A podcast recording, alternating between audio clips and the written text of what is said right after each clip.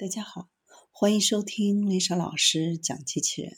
想孩子参加机器人竞赛、创意编程、创客竞赛的辅导，找丽莎老师。欢迎添加微信号幺五三五三五九二零六八，或搜索钉钉群三五三二八四三。今天丽莎老师给大家分享的是初中生用人工智能技术还原故宫编钟。拿起小锤子，跟着灯带亮灯的位置敲击编钟，就能奏出一首动听的茉莉花。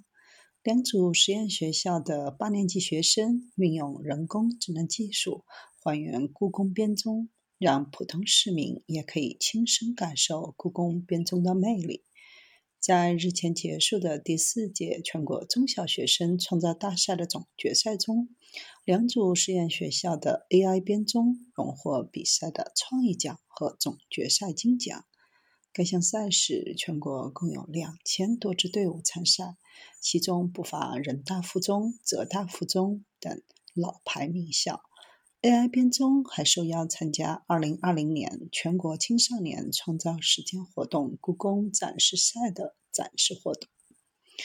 同学们想把三千年前中国的独有文化传播出去，让更多的人了解编钟，让这个乐器重新展现在人们的面前。两组实验学校八年级的几位同学，九月开始组建 AI 编钟的项目小组，在老师的指导下，通过思维导图的方式设计创意，利用激光切割以及编钟的造型，制作出 AI 编钟。结合 Apple Inventor 曲库和灯带跳动，让大众穿越时空，敲出与编钟相应的音符。